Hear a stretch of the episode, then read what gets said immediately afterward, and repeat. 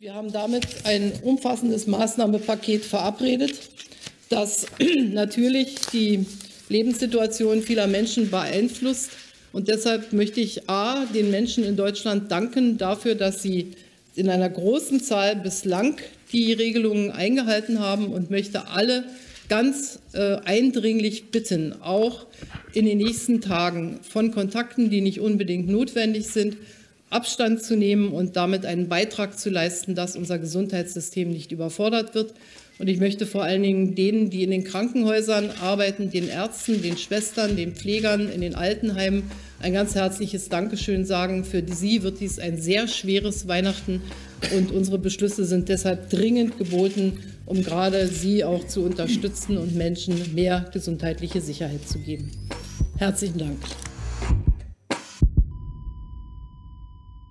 Salut und herzlich willkommen zu Gesundheit macht Politik Episode 73 mit der Aufnahme am 13.12.2020. Ich kann es kaum noch erwarten, die Wintersonnenwende kommt immer näher und die Tage werden dann auch wieder bald länger. Ihr habt ja gerade den Dank der Bundeskanzlerin an die Mitarbeiterinnen und Mitarbeiter des Gesundheitssystems gehört. Das möchte ich zum Anlass nehmen, auch den Mitarbeiterinnen dieses Podcasts zu danken. Weil die mal wieder und in zunehmendem Maße in letzter Zeit äh, den Inhalt dieser ganzen äh, Episoden hier wuppen. Insofern begrüße ich und danke ich der Podcast Public Health Physiotherapeutin Claudia Czernik. Moin, Claudi. Hallo. Und Dank natürlich auch an unseren Podcast-Arzt Pascal Nolderik. Moin, Pascal. Moin, moin. Und ich glaube, das war mein letzter Beitrag in dieser Episode. Ich bin mir nicht ganz sicher, aber Claudi, führ uns erstmal ein. Genau, leg die Füße hoch. Genau. Hör zu. also wie immer gibt es ein kurzes Update von uns und dann heute am Schicksalssonntag, es gibt den harten Lockdown, wir haben die wichtigsten Regeln für euch zusammengefasst. Pascal wird noch was zum neuen Digitalisierungsgesetz sagen. Ich schließe mich mit ja, News aus der Heilmittelwelt an und da geht es diesmal um die Planko-Verordnung. Dann gibt es ein paar Kurznews. Und im Interview haben wir diesmal die Pflegewissenschaftlerin Professorin Gabriele Meyer. Und die wird uns zum Richtungspapier, was sich also Richtungspapier zu mittel- und langfristigen Lernen aus der ersten Corona-Welle im Frühjahr 2020, so ist das überschrieben. Da wird sie uns Rede und Antwort zum hauptsächlich sechsten Kapitel stellen. Da geht es nämlich hauptsächlich um die Pflege. Und zum Schluss gibt es den Medizinmorgs von Pascal und da werdet ihr erfahren, ob ihr euren Operateur künftig fragen solltet, wann er Geburtstag hat.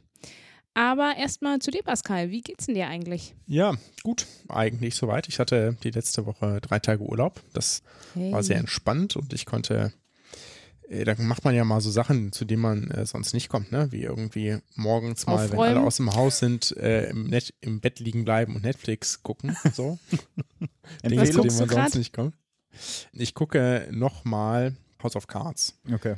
Hm. Also, ist jetzt auch nicht so, als dass ich das schon mal zu Ende geguckt hätte, weil irgendwann äh, bin ich dann, bin ich irgendwie rausgekommen, aber bin dann auch also irgendwie ist mein Leben dafür noch zu unstet, als dass ich dann irgendwie fünf Folgen in einer Woche schaffen würde. Ich schaffe eher so ein bis zwei pro Woche und dann dauert es dementsprechend. Mhm.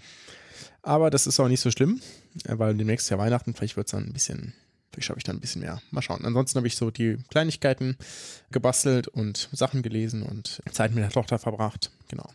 Das war auf jeden Fall ähm, gut. Und ansonsten, ich habe hier reingeschrieben, Weihnachtspläne geändert. Das ändert sich natürlich mit heute auch nochmal, aber wir hatten tatsächlich mhm. vorher schon auch schon gedacht, wir hatten, ich sag's ja einfach mal so, wir hatten uns überlegt, okay, damit das infektiologisch halbwegs stabil ist, treffen wir halt sozusagen den Einfamilienzirkel, bleiben da in dieser Gruppe äh, zusammen und treffen dann niemand weiteren, weil dann mhm. Ist es dann mal auch egal und haben dann tatsächlich mit nochmal, hätten nochmal eine, einen weiteren Familienteil besucht werden auch mit denen sozusagen zusammengeblieben. Also dass es einfach nur mhm. zwei definierte Kontaktzirkel gibt. Und dann hatten wir aber schon gesagt, naja, das ist jetzt irgendwie hier mit nicht fallenden Zahlen irgendwie auch doof und wir sagen, wir beenden sozusagen, sagen Nummer zwei schon mal ab mhm. und äh, mhm. würden uns mit Nummer eins nur noch treffen, wenn es erlaubt ist. Und jetzt, ähm, ja, jetzt hängt so ein bisschen davon ab, wie die Regeln ausgelegt werden, weil wir wären theoretisch äh, sechs erwachsene Personen. Und das ist ja nach Bundesregelung möglich. Hm. Kommt ja gleich noch. mhm. Oder vielleicht auch nicht, weil so genau erzählen wir es vielleicht nicht, aber genau. Mal schauen, wie wir das machen, weil es hängt natürlich so ein bisschen davon ab, wie es die Bundesländer es dann in ihren Verordnungen festlegen und ob das dann überhaupt sinnvoll ist oder ob man nicht sagt, wir mhm. sind äh, einfach allein oder ja, mal gucken. Also noch ist ja auch ein bisschen Zeit bis Weihnachten. Auf jeden Fall wird es anders. Wie ist denn bei dir eigentlich, Ja. Claudi? Hast du alles überstanden? Ja, ich bin wieder raus aus der Quarantäne, aber wenn es jetzt um Weihnachten geht, dann so, ähm, ja, ja, muss ich ja auch zurück in den Hotspot. Also, ich komme ja aus Sachsen ursprünglich. Musst du. Nein, ich muss nicht. Nein. genau, also ich bin wieder raus aus der Quarantäne und auch auf dem Weg der Besserung. Ich wurde ja auch vom Virus heimgesucht. Und was eigentlich am schönsten ist, dass ich wieder Geschmack und Geruchssinn zurück habe. Also ich glaube noch nicht 100 Prozent, aber zumindest äh, ich kann meinen Kaffee wieder riechen. Das ist wunderbar. Boah, das ist ein, Lebensqualität. ja, total. Nee, wirklich. Also das freut mich fast noch mehr, als dass ich wieder raus darf, Hm. weil man ja eh nichts machen kann. Genau, aber ich habe äh, sehr viel gebastelt in der letzten Zeit. Ich habe den Linolschnitt wieder entdeckt. Habe ich in der Schule gemacht. Ich weiß nicht, ob ihr das Ich überhaupt glaube, das kennt. euch letzte Mal habe ich das in der Schule gemacht. Das war also einige Jahrzehnte zurück. Ja. Genau, aber ich habe jetzt ganz fleißig Weihnachtskarten gedruckt. Das ist Cool. cool. Und da kann man auch schön nebenbei Podcasts hören und Hörbücher und alles Mögliche. Also echt cool, genau. Und ja, damit ich mit den Skype-Gesprächen mit meinen Freundinnen auch wieder mithalten kann, habe ich jetzt doch die Stricknadeln aus der Schublade gekramt und strick jetzt doch. Aber bin, ich bin halt immer so richtig faul und mache nur so ganz einfache Sachen. Und deswegen habe ich jetzt schon den hundertsten Schal. So, ganz einfach. Und also, falls ihr noch Sachen, Weihnachtsgeschenke braucht, so einfache Schals oder sowas, kann ich produzieren. Okay. Aber ja, Philipp, wie sieht's denn bei dir aus? Land unter. Ich habe wirklich einfach viel. Deswegen ist ja auch der Grund, warum ich hier mich kaum für äh, Themen vorbereiten kann. Ich kann ja gleich spoilern. Ich wollte eigentlich was vortragen und wurde dann quasi beim Vortrag schon von Pascal äh, darauf hingewiesen, dass ich das nicht ordentlich recherchiert habe. Insofern lasse ich das. Ich freue mich ehrlich gesagt auf die Wintersonnenwende, weil ganz ehrlich, diese dunklen Tage, wenn man irgendwie länger Mhm. schläft, ist ja, wird es ja fast wieder dunkel. Ja, also ich kann es nicht mehr ertragen. Und es, sagen wir so, vor ein paar Tagen habe ich mich noch auf den hier Remote Chaos Experience alternativ zur, zum Kongress quasi äh, gefreut. Mhm. Inhalt, also ich habe einfach die Luft nicht. Ne? Also es gibt jetzt ein paar Projekte, die genau die, die Zeit zwischen den Jahren und Anfang Januar voll mich einnehmen werden. Insofern weiß ich gar nicht, wie viel ich daran partizipieren kann. Also ich hätte ein Ticket weiterzugeben, falls das jemand interessiert. Aber ansonsten, ja, ich kämpfe mich von Tag zu Tag. Oh, Vitamin D-Tabletten wurde mir letztens empfohlen, als ich sowas ähnliches gesagt habe. Ich versuche es mit äh, Kaffee, Schwarztee und ja, mehr und alles Möglichen an Aufputschmitteln. Wollen wir vielleicht mit den News starten? Genug erzählt. Wir fangen gleich mit den News an und natürlich die aktuellste vielleicht gleich zuerst. Claudi. Genau, die Lockdown-News heute zum Sonntag. Wir sind zum Handeln gezwungen, hat Frau Merkel vorhin gesagt. Es wird einen harten Lockdown geben ab 16.12.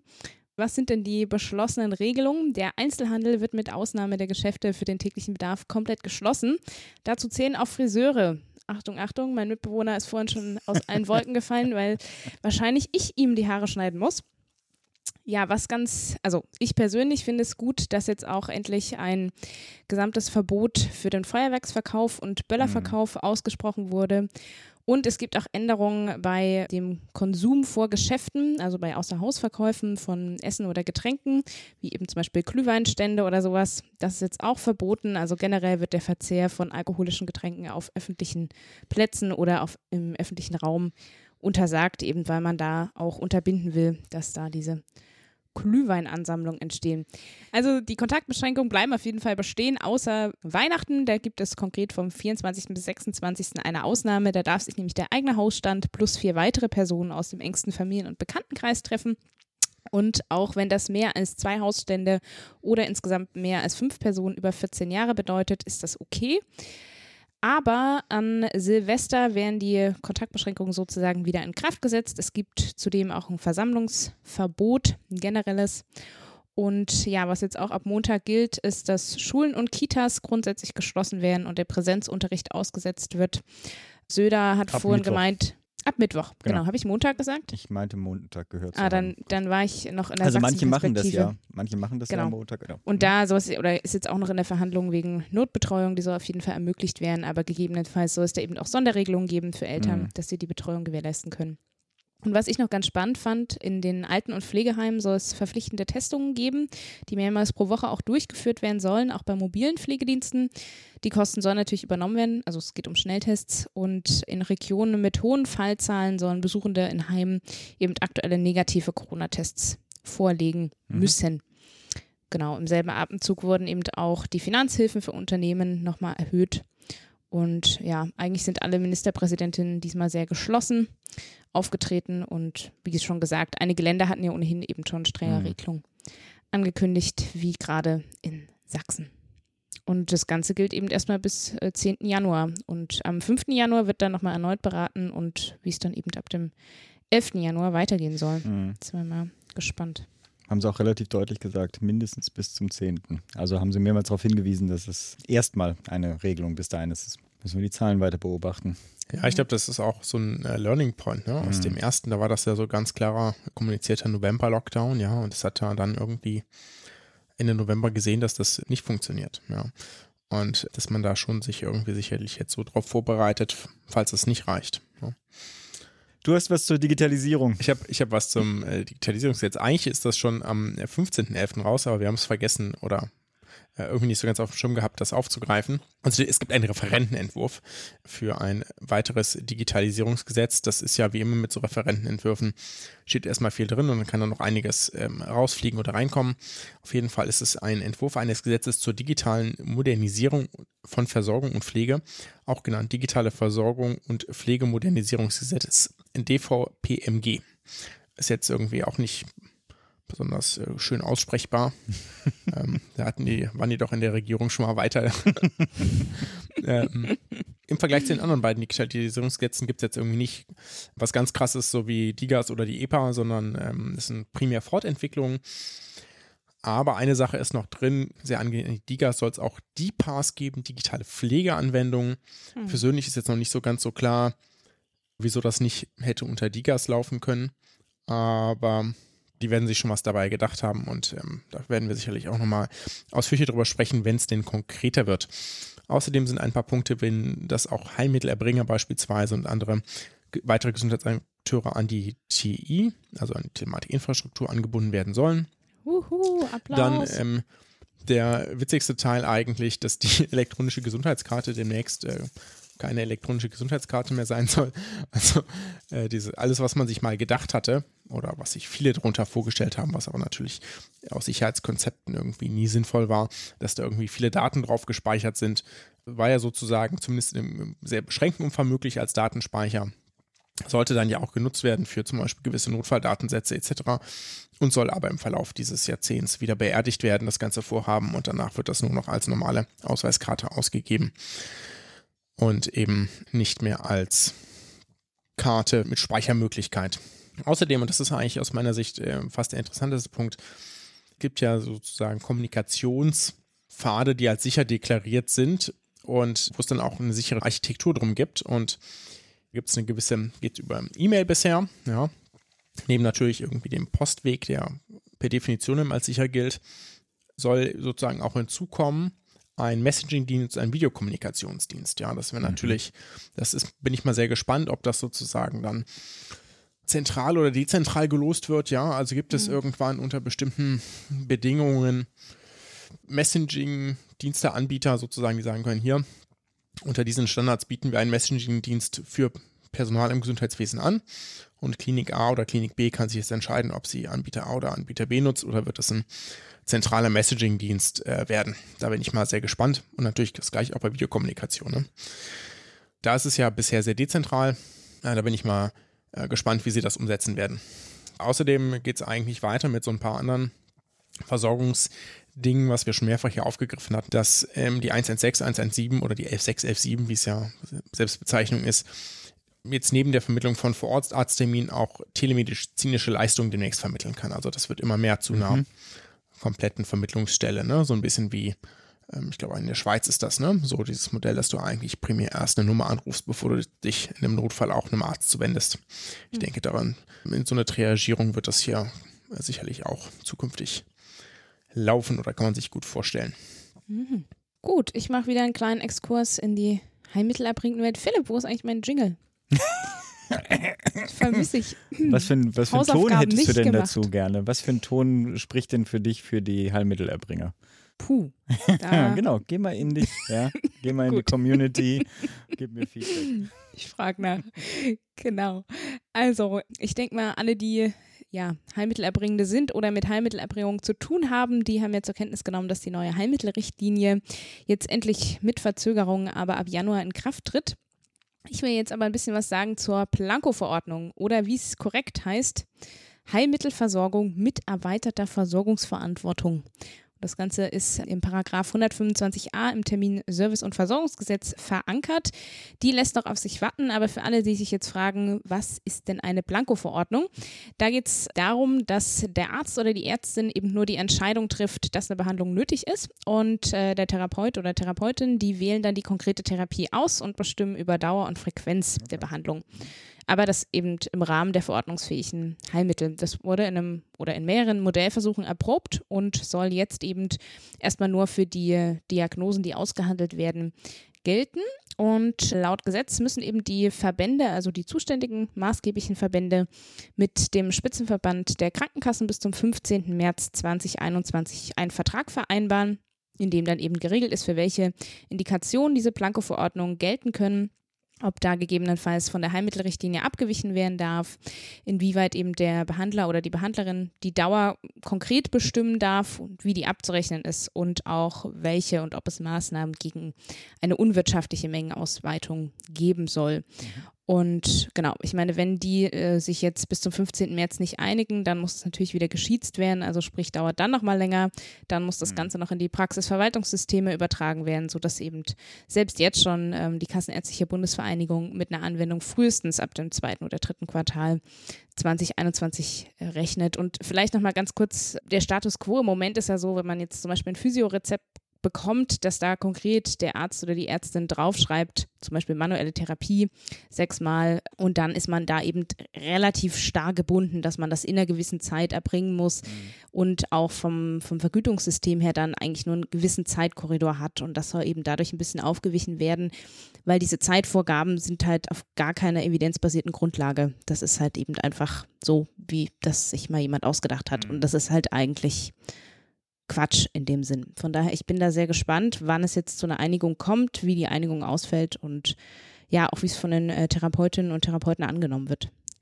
So viel aus der Welt der Heilmittelerbringung. Danke. Ich finde das eigentlich auch ganz gut, weil das ja zumindest doch in einigen Teilen sicherlich oder kann es auch diese Detailtiefe an Wissen bei Ärzten und Ärzten nicht in jedem Teilgebiet geben. Ja, wenn ich jetzt zum Beispiel daran denke, äh, Logopädie, möchte ich ganz gern, dass Patienten sowohl mit jemandem, der irgendwie dementiell bedingt Schluckstörungen entwickelt, als auch jemand, der das vielleicht wegen einem Schlaganfall in einem spezifischen Hirngebiet äh, entwickelt hat und trotzdem können es vielleicht auch ganz unterschiedliche Übungen sein, die denen gut tun würden. Oder der eine hat da eine bestimmte Art der Aphasie und da weiß äh, die Logopädin oder der Logopäde ähm, häufig viel, viel besser als ich, was das State of the genau, Art ist, ja. ja. weil das nun mal deren Fachbereiche sind, die sich da mit den neuesten Therapien befassen. Natürlich ist es so, dass es sicherlich auch sinnvoll sein kann, wenn der Arzt jetzt äh, denkt, so ja, das wäre jetzt hier explizit sinnvoll, das auch da drauf zu schreiben, aber das schließt sich ja gar nicht aus, ja, neben einer Verordnung dann noch zu sagen, ich äh, würde mir wünschen, dass das und das angewandt wird.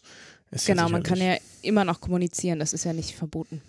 Eher genau. erwünscht ja, darum geht es ja auch, ne? dass, dass sozusagen die Berufsgruppen ja da eigentlich die Pers oder die Expertise haben und es ist ja auch jetzt, also machen wir uns nichts vor, ne? Also selbst jetzt werden ja schon andere Therapien zum Teil angewandt. Problem ist halt nur, dass man da überhaupt nicht rechtssicher ist, ne? Also wenn dann irgendwas passiert. Genau.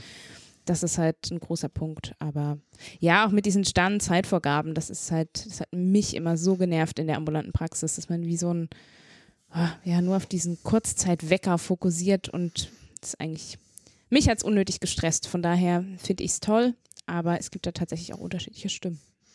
Ja, es gibt doch nochmal weitere Corona-News. Ich möchte noch eine News aufgreifen zu einem Positionspapier der Ständigen Impfkommission des Robert-Koch-Instituts der Leopoldina und des Deutschen Ethikrates zur Verteilung eines Covid-19-Impfstoffes. Das ist jetzt noch nicht final so, wie es passieren wird, sondern das ist sozusagen die, die Diskussionsgrundlage. Jetzt haben da durften da oder dürfen da alle möglichen Leute in Senf zu abgeben. Und dann wird das sozusagen äh, umgesetzt werden, beziehungsweise festgelegt werden. Ja, die ähm, Vorschläge sind ja trotzdem interessant, einmal zu erkennen und sich anzuschauen. Und da gibt es jetzt nicht überraschend, ja, haben die sich überlegt, naja, welche Kategorien gibt es sozusagen Es gibt ja einmal sozusagen die Personen, die besonders gefährdet sind, ja, oder mit einem hohen, oder ein hohes Sterberisiko haben, ja, mhm. und dann eben auch möglicherweise Menschen mit einem hohen Expositionsrisiko, ne, also mhm. die dann möglichst als weniger als Verteiler eines mhm. solchen Virus funktionieren können durch eine entsprechende Impfung. Und da wurde einmal für Personal in medizinischen Einrichtungen sozusagen nach dem Expositionsrisiko sozusagen abgestuft, nach besonders hoch mit engem Kontakt zu vulnerablen Gruppen ist zum Beispiel auch dazwischen. Ne? Und dann eben hohes Expositionsrisiko, moderates Expositionsrisiko etc. Und zusätzlich wurde dann in der Gesamtbevölkerung geschaut, welche weitere Prioritäten sind sinnvoll. Ich finde das ähm, ganz interessant, weil da natürlich dann einmal beim hohen Expositionsrisiko natürlich ganz klassische Sachen sind, wie jetzt in der Bronchoskopie, ja, also wo du nun mal mhm. einfach in den Atemwegen operierst und äh, wenn dieser Patient positiv ist, naja, klasse, dann hast du es halt in dem ganzen Raum verteilt nach der Broncho. Ne? Das lässt sich nicht vermeiden. Das ist natürlich ein sehr hohes Expositionsrisiko. Aber gleichzeitig werden auch sehr hoch bewertet eben Station für Geriatrie, weil man da eben einen hohen Kontakt zu vulnerablen Gruppen hat, selbst wenn man dort gar keine Interventionen durchführen würde. Ne? Mhm. Also, dass Aber diese auch beiden Geburtshilfe. Gruppen. Ja, das ist spannend. Ja, na, ich meine, Schwangere und Neugeborene sind ja durchaus auch äh, vulnerabel. Ja, wurde ja immer wieder diskutiert. Ja, ich weiß nicht, ich habe mich ja durchgefühlt, also mit einer also schwangeren das heißt ja nicht, Freundin tausendmal diskutiert. Nee, ich finde es einfach spannend, dass es da.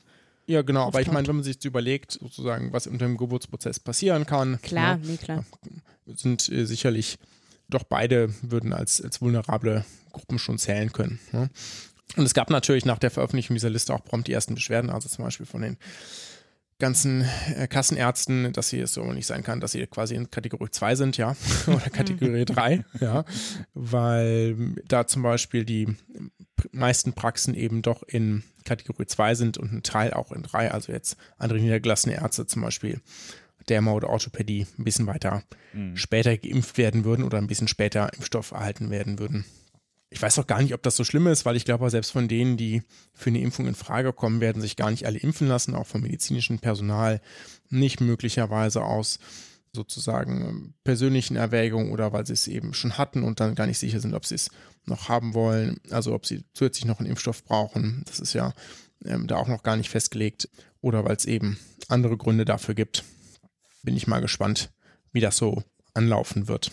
Mhm. Aber jetzt mal eine blöde Frage, so Heilmittelerbringende oder sowas sehe ich überhaupt nicht da drin. Sorry, ich muss das immer nachfragen. Ähm, Jetzt kriege ich eine auf den Deckel. ich glaube, dass da tatsächlich, dass das eben keine prioritäre Gruppe ist, ja. Also die sind dann unter mit moderatem Expositionsrisiko.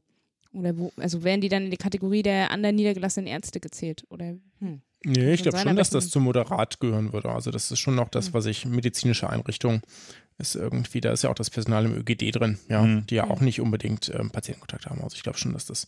Ja, gut, das aber du hast ist. ja schon Patientenkontakt. Also. Ja, aber also ist ja die, also du hast ja vielleicht zum Beispiel, wenn du jetzt überlegst, das probierst zu differenzieren, Logopädie ist ja vielleicht irgendwie, hast du vielleicht ein höheres Infektionsrisiko oder Expositionsrisiko, weil du nur explizit an den Atemwegen arbeitest. Ja. Aber in der Physio Jetzt ja nicht unbedingt. Ja, man kommt sich ja schon nah, klaro, ne? Das ist halt, also ich meine, unabhängig davon, ja, aber als Arzt landet, kommst du dem Patienten ne auch nah. Oder als Pflegekraft kommst du ihm noch näher. Ja, ja, nee, also. klar. Ich finde es nur einfach spannend, dass es äh, da nicht mit aufgeführt wird. Aber gut. Ich habe halt manchmal das Gefühl, dass die hinten runterfallen. Deswegen. Ja, dann ist ja die Frage, ne? Also Heilmittelerbringer, dann kannst du auch noch die ganzen anderen medizinischen Berufe, ja? Genau, also generell. Wieder zuschreiben. Da gibt es genau. noch eine ganze Menge für die es aber auch keinen einheitlichen Term gibt. Ja. Naja, machen wir mal weiter. Andere Baustelle. Na gut, okay. mach weiter. Genau, dann sind wir schon bei den Kurznews. Und ich mache gleich mal weiter. Und zwar ist der erste Frauengesundheitsbericht erschienen, nämlich im Rahmen der Gesundheitsberichterstattung des Bundes Anfang Dezember. Mhm. Und den hat das Robert-Koch-Institut veröffentlicht, die ja auch für die Gesundheitsberichterstattung zuständig sind. Und darin werden eben Erkrankungen, Gesundheitsstörungen, Gesundheitsverhalten und Versorgung eben aus einer geschlechtersensiblen Perspektive beleuchtet. Mhm. Denn das Geschlecht ist eben sowohl in der biologischen als auch sozialen Dimension eine von mehreren Determinanten der Gesundheit von Menschen. Lernt man mhm. unter anderem im Public Health Studium. Ist, glaube ich, in vielen medizinischen Einrichtungen und auch in der medizinischen Forschung noch nicht unbedingt so angekommen. Ja, das würde ich so ähm, nicht sagen. Das ist eigentlich total. Sagen? Also ich glaube schon, dass das weitgehend im Blick ist. Es ist halt schwierig, sozusagen das mit den Symptomen jeweils zu unterscheiden, ja. Weil man schon, glaube ich, so die Klassiker lernt. Und die sind halt doch meistens männlich basiert, die Beschreibungen. Genau, Ja, genau. und es geht ja auch ja darum, das jetzt zum Beispiel, genau, und es geht auch darum, wo wird Forschung betrieben? Also wird jetzt zum Beispiel die Studie, werden da nur Männer eingeschlossen und dann wird es aber ich glaube, dass, der- dass der. Punkt angekommen ist. Halt noch nicht irgendwie seit 15 Jahren, sodass sich das bereits etabliert hat, aber so, dass darauf geachtet wird, ist zumindest meine Wahrnehmung. Genau, aber das ist ja, glaube ich, auch der Punkt, dass es einfach eine Sensibilisierung geben soll, dass es eben Unterschiede gibt und jetzt auch nicht immer nur in der medizinischen Versorgung, sondern da geht es ja zum Beispiel auch darum, ja, dass sportliche Aktivität anders ver verteilt ist, Risikoverhalten einfach unterschiedlich ist zwischen den Geschlechtern und zum Beispiel jetzt auch aus einer Perspek also Public Health Perspektive dann vielleicht auch andere, zum Beispiel Präventionsmaßnahmen ergriffen werden sollen. Also genau, so das kann man ja auch einfach größer fassen. Und es gibt da eben in dem Bericht so Fokuskapitel, die richten sich entlang der Lebenslaufperspektive aus und drücken eben auch spezielle Bevölkerungsgruppen, wie zum Beispiel Frauen mit Migrationshintergrund, in den Blick. Also ich finde es einfach gut, dass sowas rauskommt, dass es sich, dass nochmal beleuchtet wird und eben auch, ja, unter dieser Public Health Brille nochmal auf die Frauengesundheit geschaut wird. Und es ist Mhm. halt schon krass, wenn es der erste Report ist jetzt im Rahmen der Gesundheitsberichterstattung. Ich finde das so Genau. witzig, dass in anderen, in anderen sozusagen universitären Fächern so viel darüber geredet wird, dass es ja gar kein, oder dass es universitäre Fächer gibt, die sich damit beschäftigen, dass das biologische Geschlecht ja quasi nicht existiert oder nicht so richtig wichtig ist. Hm. Und die, in der Medizin ist es genau andersrum. Die checken erst seit wenigen, okay, in der, in der Breite der Medizin angekommen, dass ähm, das biologische Geschlecht eben einen Riesenunterschied macht. Ja. Und das super wichtig ist, das zu entscheiden, das auch zu kennen, ja, für Therapieentscheidungen und Diagnostikentscheidungen. Also genau umgekehrt zu einigen gesellschaftlichen Diskussionen, die man so hat. Würde ich gar nicht unbedingt sagen, weil ich meine, klar, also die Körper sind ja, funktionieren ja anders, so kann man jetzt einteilen, also Dichotom, Frau, Mann, aber du hast ja halt neben dem biologischen auch noch so ein soziales Geschlecht, also eben wie sich zum Beispiel Frauen verhalten, wie man sozialisiert wird als Frau. Und da spielt ja dann wieder rein, dass sich dann zum Beispiel so das äh, sportliche Aktivität, Risikoverhalten, Ernährung und so weiter, dass sich das ja dann unterscheidet, was ja per se nicht unbedingt mit dem Körper zu tun hat, sondern eben aufgrund der Sozialisation passiert. Ja, schon, aber also wenn jetzt jemand sich nicht seinem, nicht seinem biologischen Geschlecht zugehörig fühlt, bleibt ja trotzdem Mhm. viel der bestehenden Genetik und auch der hormonellen Situation, Klar, sofern ja. da keine Therapie besteht, ja auch gleich, ja. Und das, das sind ja meistens die, die Gründe, jetzt ja gar nicht unbedingt nur die sozialen Gründe, aber auch die für bestimmte Erkrankungen eben dann verantwortlich sind oder warum bestimmte Erkrankungen eben fast ausschließlich bei Frauen auftreten und bestimmte Erkrankungen fast ausschließlich bei Männern.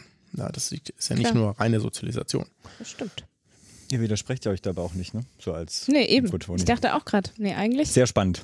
Wir haben noch eine letzte Kurznews und zwar habe ich, möchte ich einen Bericht aus dem Deutschen Ärzteblatt aufgreifen, das da veröffentlicht wurde, wird auch äh, verlinkt, zu innerdeutschen Verlegungen bei Corona-Überlastungen, das sogenannte Kleeblatt-Konzept. Ich muss hier als Disclaimer anfügen, dass einer der Autoren äh, mein Schwager ist. Deswegen fand ich diesen Artikel auch besonders gut. Ähm, Hervorragend. Nee, aber Witz beiseite. Hervorragend. ist, Witz beiseite. Es geht darum, was machen wir eigentlich? Und ähm, die Situation ist ja nun tatsächlich jetzt mittlerweile denkbar, auch wenn das ja eine ganze Weile nicht so war. Was machen wir, wenn in einem Bereich von Deutschland, die so stark von der Pandemie betroffen ist, dass es dort keine Intensivkapazitäten mehr gibt? Und das, ich weiß tatsächlich, dass er, das war noch im Frühjahr und dann quasi über den ganzen Sommer, hat er sich unter anderem damit befasst, da ein Konzept zu erstellen, wie man das denn regelt. Ne? Also wenn jetzt zum Beispiel durch Sachsen jetzt da ja, da alles ist es vorläuft im tatsächlich Osten, schon so. Genau, Das ist so. ne? wenn das Ja. jetzt so vorläuft, der Osten, dass die sagen müssen, okay, das funktioniert der nicht. Osten läuft voll. Ja, das, es, gibt, es, gibt, es gibt einfach in diesem Konzept, gibt es Nord, Ost, West, Süd. Kann ich auch nichts für, ja. Und du sagst jetzt, weil es ja halt gerade so hoch ist, ja, und äh, Thüringen ist ja irgendwie auf Platz 2 und Berlin, glaube ich, äh, oder auf Platz 3 und äh, Berlin auf Platz 3, also der Osten ist es ja tatsächlich gerade mit den höchsten Inzidenzzahlen pro Bevölkerung, deswegen habe ich das als Beispiel genommen. Wie verteilst du denn und wie organisierst du das? Ja, weil es kann ja nicht sein, dass dann jeder Oberarzt irgendwie alle Kliniken abtelefoniert und probiert da irgendwas hinzukriegen. Ne? Das ist ja irgendwie, das ist ja irgendwie keine sinnvolle Ressourcenlösung. Und die haben sich da was ähm, überlegt.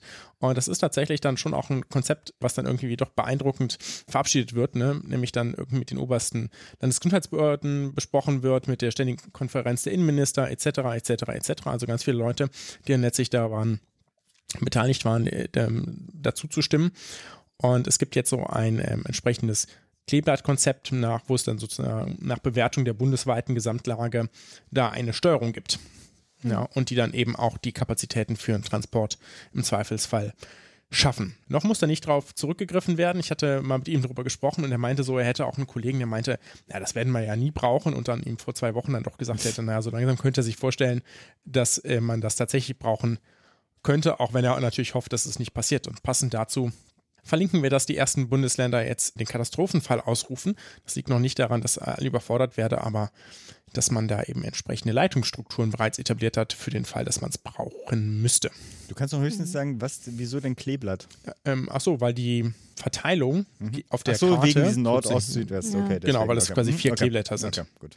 Ja, so habe ich das zumindest ähm, verstanden. Genau. Also falls ihr, falls ihr mal wissen wollt, schon mal vorausblicken wollt in die Zukunft, Oh dann, nein Quatsch, dann ähm, ja, schaut es euch an.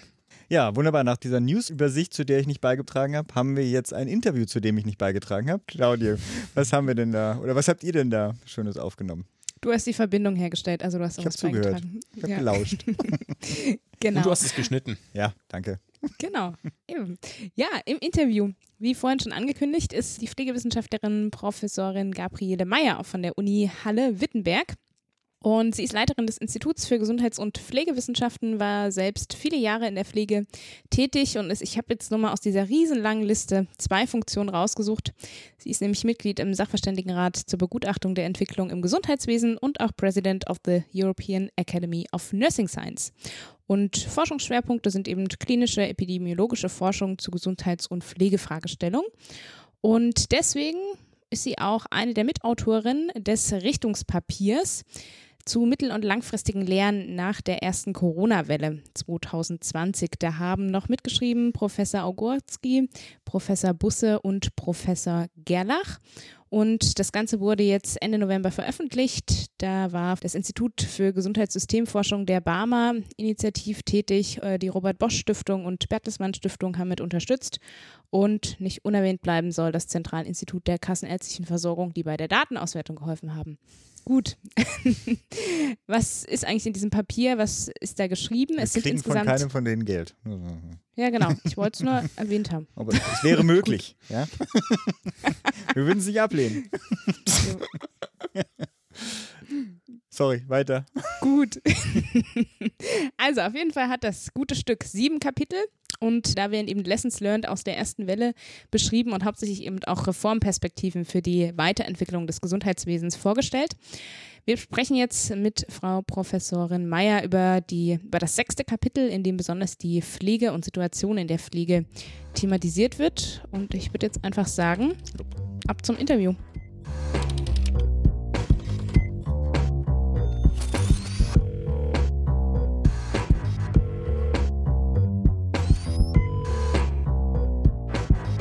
Genau, dann würde ich nämlich direkt anfangen. In dem Gespräch jetzt soll es eben insbesondere um das sechste Kapitel gehen. Das ist ja überschrieben mit Pflegefachpersonen können mehr, als das System ihnen zutraut.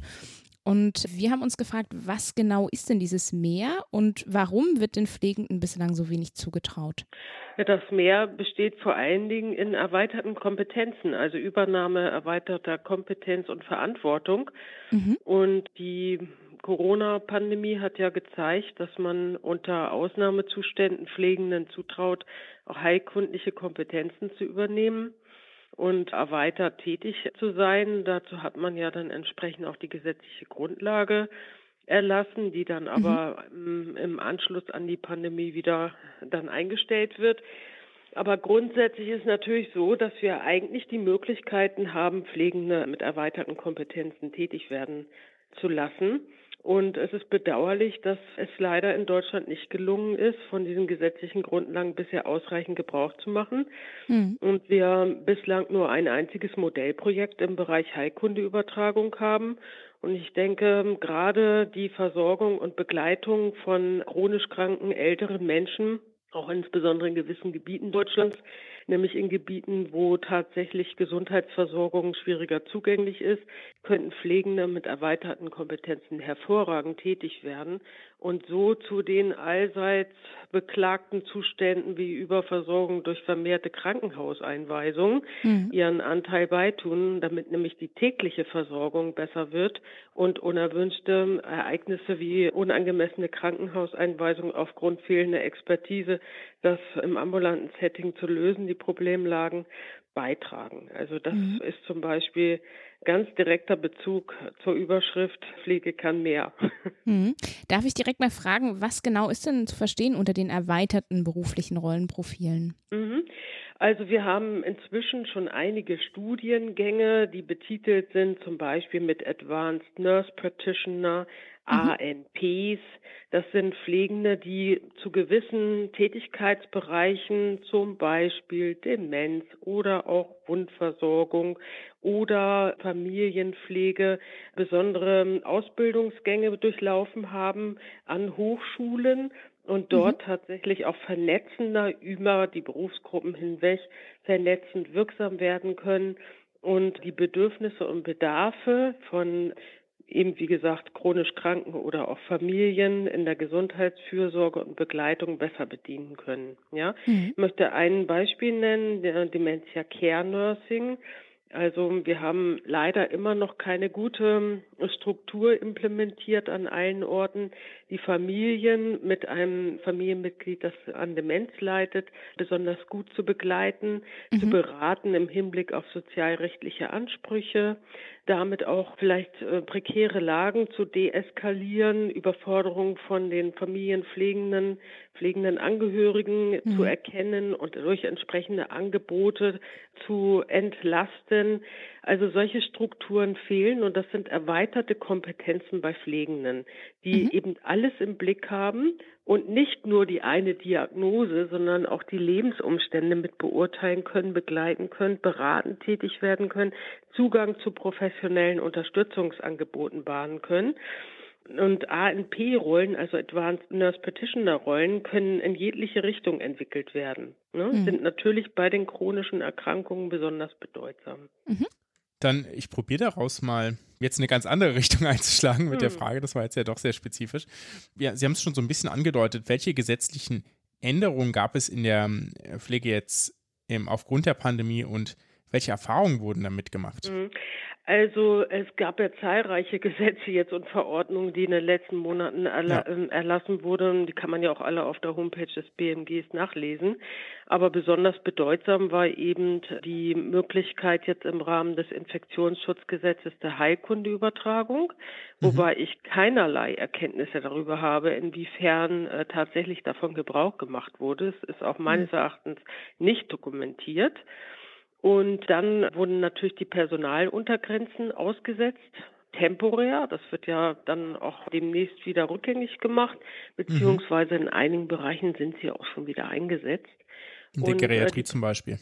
Ja, also in die Personaluntergrenzen, Aussetzung, auch da die Frage, inwieweit das einen tatsächlichen Impact auf die Praxis hatte, mhm. vermag ich überhaupt nicht zu beurteilen. Entsprechende ja. Datengrundlagen sind bislang nicht verfügbar. Aber wir hatten natürlich eine ganz unterschiedliche Gemengelage in den Krankenhäusern. Das gilt ja jetzt für die Krankenhäuser. Und zwar hatten wir ja einige Krankenhäuser, die unter Beschäftigung gefahren sind während der ersten mhm. Corona-Pandemiewelle die tatsächlich auch Kurzarbeit angesetzt hatten. Und dann hatten wir natürlich Einrichtungen, die massiv über Personalmangel geklagt haben, weil sie mhm. einfach unheimlich beschäftigt waren und aber auch einen sehr hohen Krankenstand auf Seiten des Personals hatten. Entweder mhm. durch Eigeninfektionen oder auch durch diese unglaubliche pressierende Situation, die natürlich auch bei einigen zu Krankheitszuständen dann geführt hat. Mhm. Das heißt, wir hatten irgendwie so mit allem zu tun und das Problematische an der Sache ist, dass wir eben so wenig das, äh, die Personalausstattung über die Einrichtungsgrenzen hinweg irgendwie steuern. Ja. Hm oder schon gar nicht über die Sektorengrenzen hinweg. Also wenn es in einem alten Pflegeheim Personalknappheit gibt, auf der anderen Seite aber ein Überangebot temporär von Pflegenden aufgrund von mangelnder Beschäftigung, durch mangelnde Leistung in den Krankenhäusern, weil man eben alle möglichen elektiven Eingriffe und vermeidbaren Indikationen abgewendet hat. So würde man sich doch vorstellen können, dass man auch Pflegepersonal besser über Sektoren und Settinggrenzen hinaus steuern kann. Das ist ja nicht mhm. der Fall. Ja, stattdessen ja. werden dann vielleicht eher Bundeswehrsoldaten in den Einrichtungen eingesetzt in der Altenpflege, statt fachlich ausgebildetes Personal, was vielleicht flexibler äh, verfügbar sein könnte, irgendwie dort einzusetzen. Ne? Hm. In den Medien sind ja jetzt im Rahmen der Pandemie oft auch nur Bilder von Pflegenden auf Intensivstationen zu sehen gewesen. Pflege findet ja für viele Menschen aber eben auch im ambulanten und teilstationären Setting statt.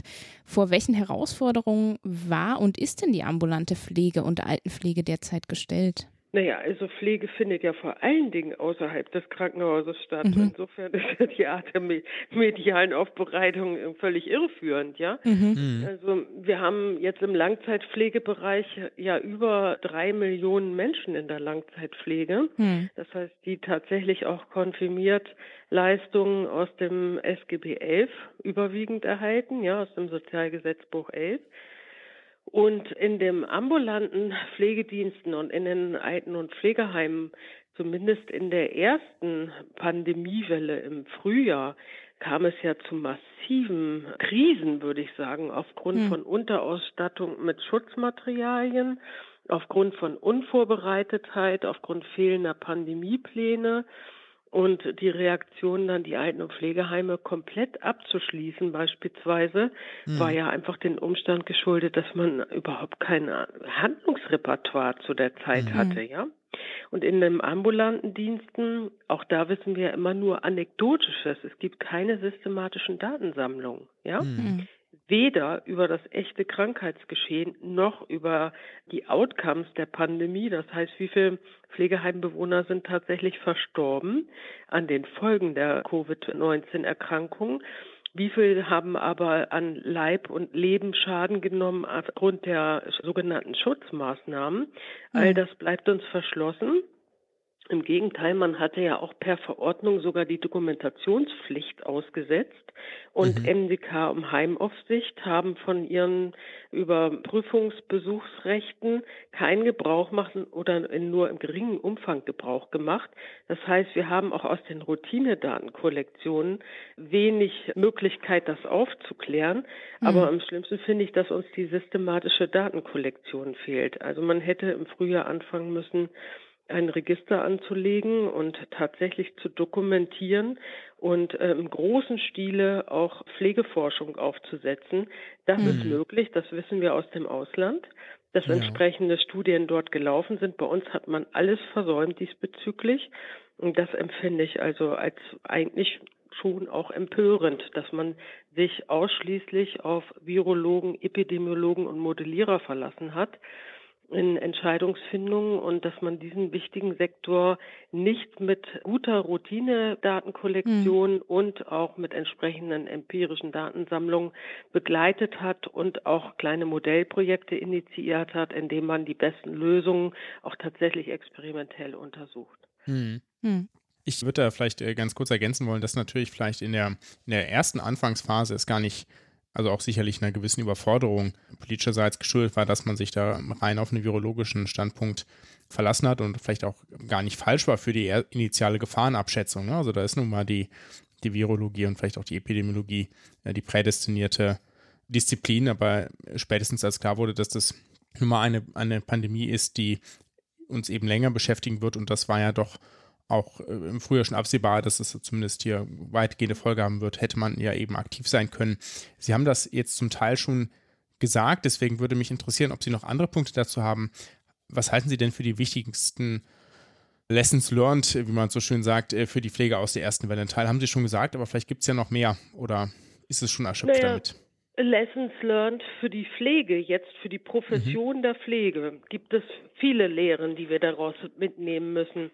Und zwar einmal die erste Lehre, dass ohne Pflege gar nichts geht. Ja, dass mhm. wir uns also um die Pflege bemühen müssen, als wenn sie ein rohes Ei ist und dass die bisher angestoßenen Richtungen eben noch nicht zu dem großen Durchbruch verholfen haben, mhm. gilt es jetzt, ein massiv die Pflege aufzuwerten, um die Pflege attraktiv zu machen für junge Menschen, damit sie tatsächlich mit Stolz sagen können, ich möchte in der Pflege tätig werden.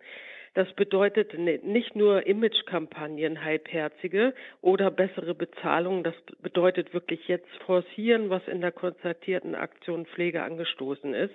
Das heißt auch die erweiterten Kompetenzmodelle, die Durchtrittsmodelle in der Pflege zu höheren Ausbildungsstufen, auch akademischen Level. All dieses muss garantiert sein. Pflege muss ein total mhm. attraktiver, wichtiger, zukunftsweisender Beruf sein, der mhm. auf ähm, Augenhöhe mit anderen Gesundheitsprofessionen mithalten kann. Mhm. Ich bin auch dafür, dass man das Pflegeberufegesetz nochmal anpasst und zwar im Hinblick darauf, dass man die Stellung eines Pflegestudiums auch stärkt. Das ist leider versäumt worden. Mhm. Und bei den Hebammen hat man den Weg zum Beispiel eingeschlagen, dass man ein duales Studium angesetzt hat. Das hat den Vorteil, dass Hebammen studieren und auch eine Ausbildungsvergütung erhalten. In mhm. der Pflege ist das nicht der Fall. Da haben die Pflegestudierenden Studierendenstatus und erhalten keine Ausbildungsvergütung. Das ist schwer kommunizierbar und vermittelbar, warum zwei Gesundheitsberufe, die sich ähneln, so ungleich behandelt werden. Mhm. Also das wäre für mich auch nochmal eine Lessons learned, um einfach die Attraktivität auch akademischer Pflege zu steigern mhm. und das Pflegestudium attraktiver, zugänglicher zu machen für Interessierte. So, wo soll ich weiter anfangen? Es gibt so viele Dinge zu sagen. Also mhm. mir wäre auch sehr daran gelegen, dass wir die Idee der Pflegeberufekammern nochmal stärken. Das mhm. ist in dem Richtungspapier nicht so zum Ausdruck gekommen. Sie haben, werden dort nur lesen, dass da von Registrierung die Rede ist, aber Registrierung in den hiesigen Strukturen läuft über Verkammerung. Das heißt, wir haben ja gelegentlich hier und dort schon Landespflegekammern, aber die müssen mhm. flächendeckend aus meiner Sicht eingerichtet werden. Die müssen deutlich innovativer sein als die ärztlichen Kammern. Die müssen mhm. lernen aus den Fehlern vielleicht der Ärztekammern. Die müssen absolut wegweisend sein im Hinblick auf die Ausgestaltung von Continuous Nursing Education. Das heißt Weiterbildungsverpflichtungen von Pflegenden.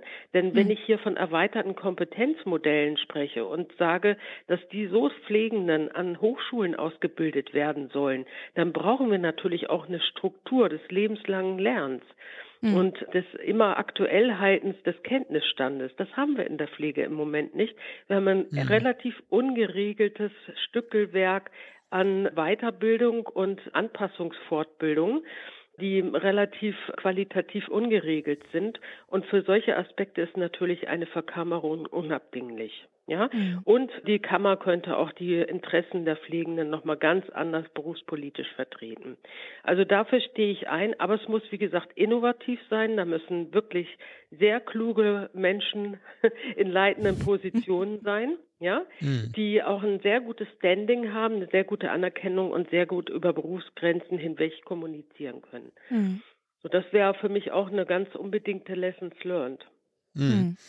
Wir hatten es tatsächlich im, im, Podcast vor ein paar Wochen, hatten wir ganz kurz über die Reform der ähm, Hebammenausbildung äh, gesprochen und da auch äh, angemerkt, dass das ja tatsächlich ähm, einfach eine EU-Vorgabe war, dass man da nicht mehr hinter zurück konnte, während das ja bei der Pflege nun mal leider auch aus meiner Sicht explizit anders geregelt ist, ja, und dass da in dieser Richtlinie ähm, das nun mal auch sicherlich auch auf Drängen von Deutschland, das kann ich natürlich jetzt, weiß ich, weiß ich jetzt nicht, wie das genau zustande gekommen ist, aber nun mal keine explizite Erfordernis ist, ein entsprechendes Studium vorzuweisen, um sozusagen grenzüberschreitend auch anerkannt zu werden. Das ist ja eine der wichtigen Grundlagen.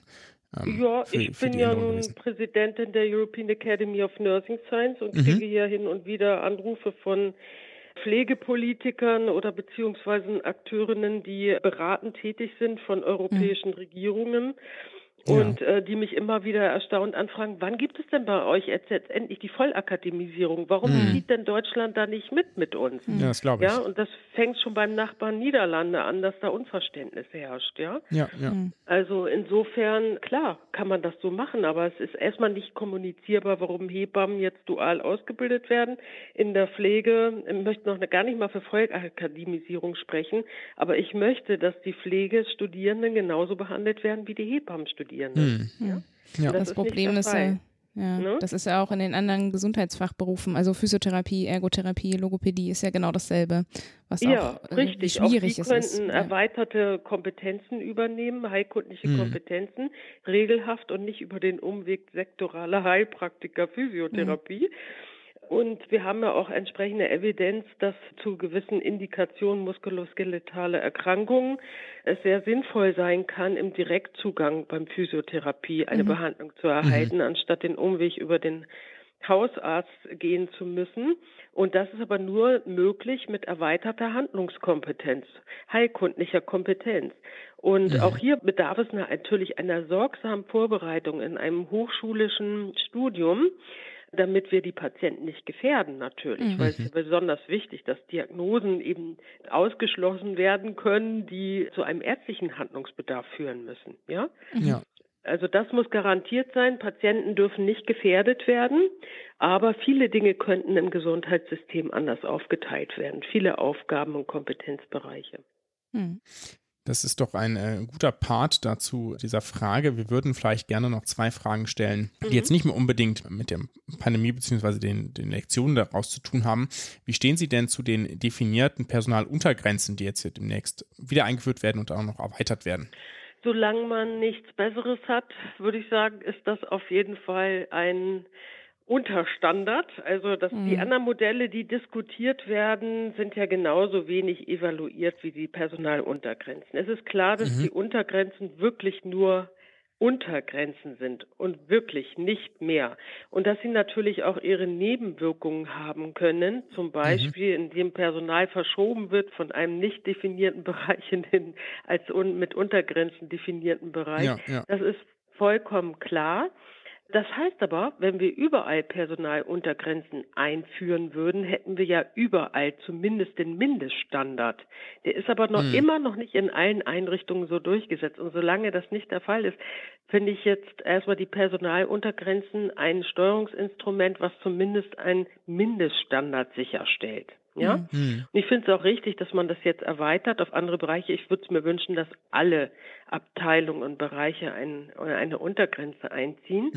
Und dann muss das natürlich begleitet sein von guter Evaluation. Das ist ja auch geplant. Und alle, die sich jetzt hinstellen und sagen, wir möchten aber einen anderen Ansatz implementiert wissen, sind aber auch gefragt, dann die Evidenz dafür zu erbringen, dass der den Untergrenzen überlegen ist. Also das ist meine ja, Meinung. das stimmt, ja. Mhm. Okay, und die letzte Frage. Wenn Sie einen Wunsch frei hätten, was wäre denn Ihr größter Wunsch für die Pflege in Deutschland? Also ich habe mal jetzt einen ganz trivialen Wunsch, dass wir als Berufsgruppe es schaffen, stolz auf unseren Beruf zu sein. Und dass sich irgendjemand auf der Station anticken kann oder im Pflegeheim oder in einer ambulanten Pflege und sagen kann, komm, definier mal, warum du stolz bist auf deinen Beruf. Und ich glaube, das ist bislang nicht gelungen. Ich glaube, dass viele überhaupt nur eine sehr diffuse Vorstellung davon haben, davon haben, was eigentlich ihren Beruf ausmacht dass sie sehr frustriert sind über die auch politischen Diskurse der letzten Jahrzehnte, muss man ja schon sagen. Und dass wir es vielleicht irgendwie schaffen, irgendwie mit erhobenen Haupt zu sagen, dass wir einen ganz wichtigen Beitrag erbringen an der Daseinsfürsorge der Bevölkerung. Und das wäre mein Wunsch.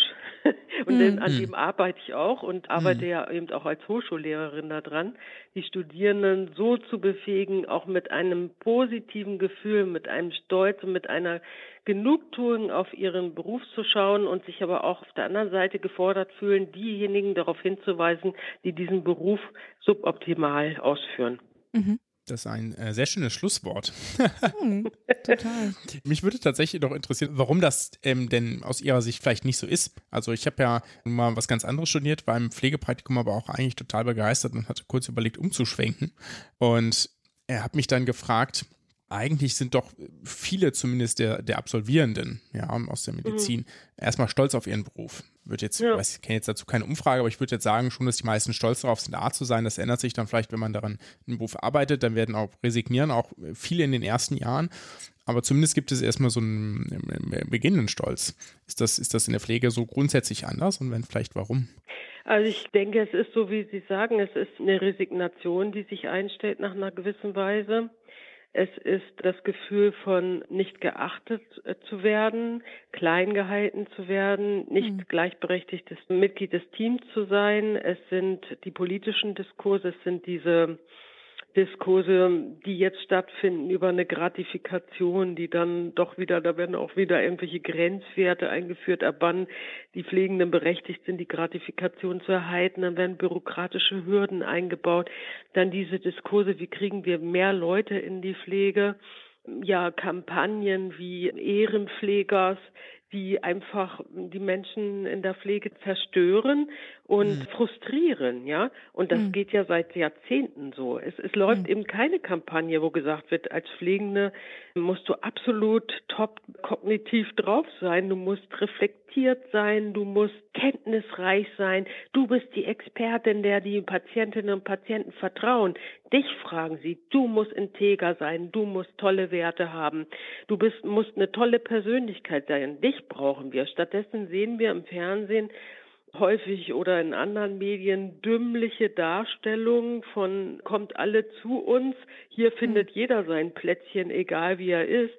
Und das ist ein falsches Signal. Das frustriert hm. die Pflegenden. Da fühlen sie sich nicht ernst genommen und veräppelt in Anführungsstrichen. Ja, das ist also zum Beispiel eine Mischung daraus: Resignation, öffentliche Darstellung. Aber viele ziehen sich ja auch total zurück nach einer Weile und ziehen sich auf Familienarbeit zurück, auf Teilzeitarbeit, mhm. räumen dem, ihrem Beruf wenig Stellenwert ein und sind damit auch irgendwie für die Community und die Ausbildung von Stolz und Power oder so verloren, ja? Mhm. Auch ein spannendes Schlusswort. Alles Gute. Ja, danke Ihnen auch. Ne? Und vielen Dank an Okay, danke schön. Ja. Tschüss. Tschüss.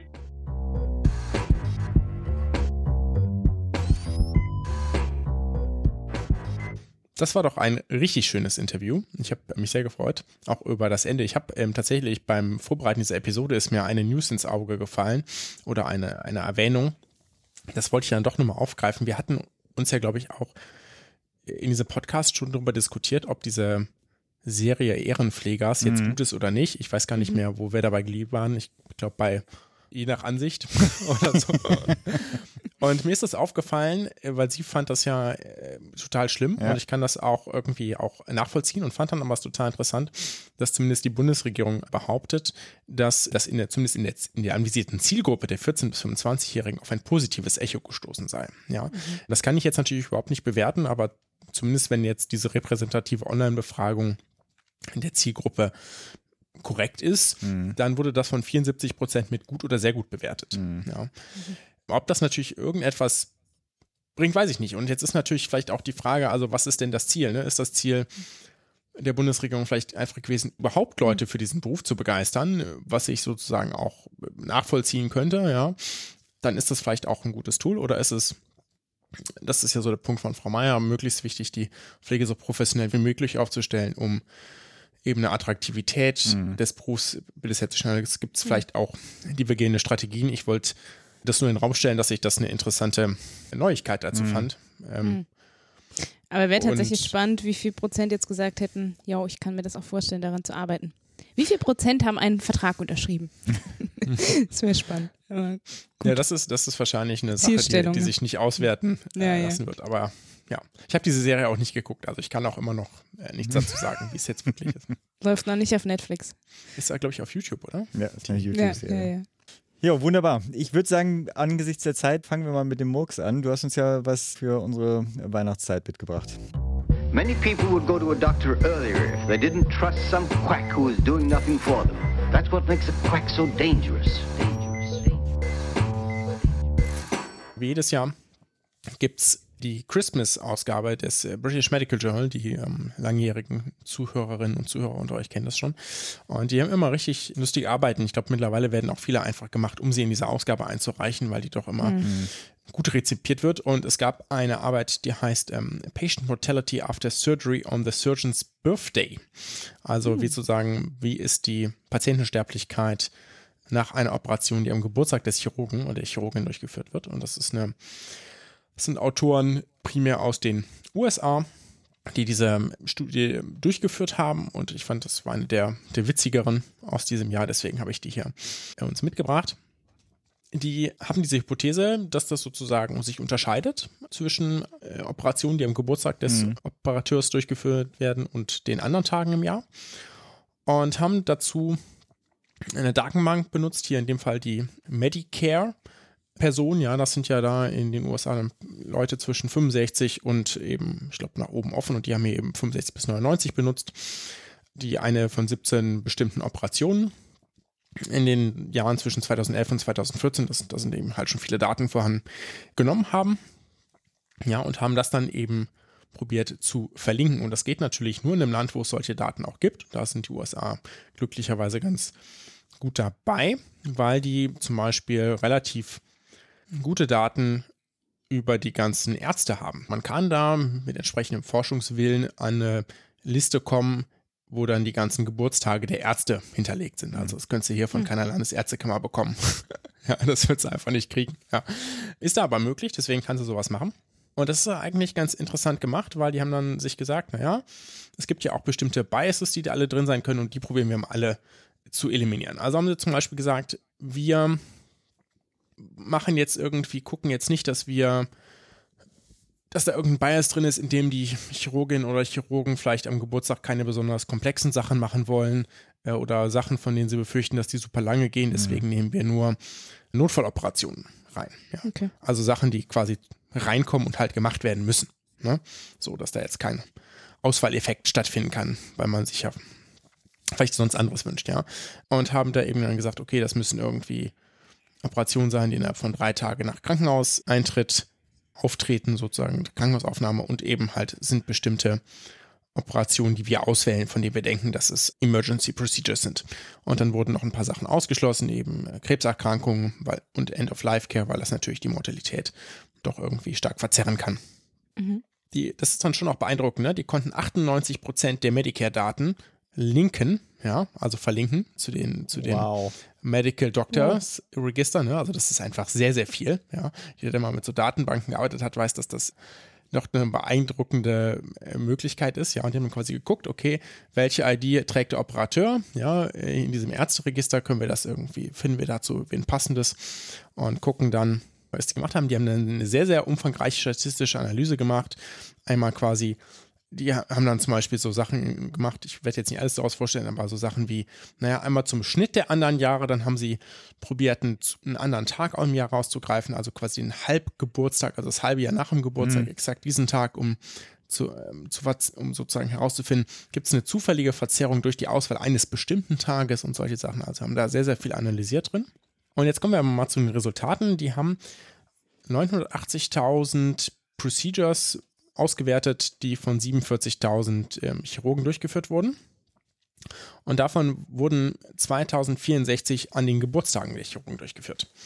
Das sind 0,2 Prozent und das passt eigentlich ganz gut, weil die Wahrscheinlichkeit, wenn man sozusagen aus dem Jahr einen bestimmten Tag zieht, sind auch 0,27. Mhm. Mhm. Ich glaube, das habe ich ein bisschen falsch ausgedrückt, aber 0,27 sozusagen ist die Tageswahrscheinlichkeit eines bestimmten Tages im Jahr. Also kommt ungefähr hin. Wahrscheinlich ist es ein bisschen unwahrscheinlicher, dass jemand an seinem Geburtstag mhm. Operationen durchführt, vielleicht weil auch einige Urlaub nehmen etc.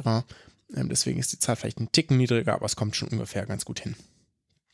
Dann ist es auch ganz interessant, dass die durchschnittliche Anzahl an Operationen, die ähm, Chirurgen an ihrem Geburtstag machen, ähnlich ist wie an normalen Tagen. Also die, die dann arbeiten, eben, arbeiten eben auch normal. Und da gibt es jetzt doch dann ganz interessante Ergebnisse nämlich dass die 30-Tage-Mortalität, das ist so ein Klassiker, dass man nach 30 Tagen schaut, unadjustiert bei jetzt über alle Operationen weg bei 7,0 Prozent liegt und an anderen Tagen bei 5,6. Also, ups, genau, ein bisschen höher. Und wenn man das jetzt adjustiert an verschiedene Effekte, ja, dann liegt das immer noch bei 7,2 zu 5, Oh, sogar noch genau, höher. also 7,2 zu 5,6 Prozent. Ja, also es gibt da einen signifikanten Unterschied. Ja, das ist natürlich nur eine Observationsstudie rückwirkend, ja, und keine prospektive Studie, aber trotzdem ist es ja interessant. Man kann jetzt darüber spekulieren, was denn so die Gründe sind, weil interessanterweise haben sie das auch mal für elektive Operationen verglichen und da keinen Unterschied gesehen. Die haben ja? alle reingefeiert. Ähm, Und dann, ja, oder ist es so, dass, dass du sagst, ja, es ist jetzt hier irgendwie echt kurz vor knapp und ich will heute pünktlich nach Hause. Oder so, ja. Mhm. Oder welchen ähm, Kuchen soll ich backen? Oder hast du, oder klingelt ständig dein Telefon, weil dir irgendjemand gratulieren will. Oder ist ja alles auch nicht auszuschließende Sachen im Krankenhaus, ja. Also, da gibt es verschiedene Sachen. Andererseits zum Beispiel total interessant, es gibt zumindest jetzt in deren Arbeit keinen Hinweis darauf, dass es unterschiedliche Komplikationsraten gab. Okay. ähm, zwischen den Prozeduren. Also ja, ist auf jeden Fall sicherlich eine Arbeit, dass wenn man sagt, das ist irgendwie wichtig, äh, die noch weiteren Forschungsbedarf hat, auf jeden Fall trotzdem interessant zu wissen. Und das Problem ist natürlich auch bei Notfalloperationen, dass man da nicht so richtig fragen kann, wann der, wann der Chirurg oder die Chirurgin, der jetzt Geburtstag hat, trotzdem irgendwie eine sicherlich eine Arbeit mit einer Fragestellung, die eher so eine spaßige, spaßigen Grund hat und trotzdem ein total interessantes Ergebnis bringt. Wunderbar. Dann sind wir durch, oder? Sind Ja. wir durch. Na wunderbar. Wenn wir durch sind und ihr nichts zu ergänzen habt, dann wünsche ich euch allen eine weitere Adventswoche, eine gute. Und bleibt gesund, macht gesund.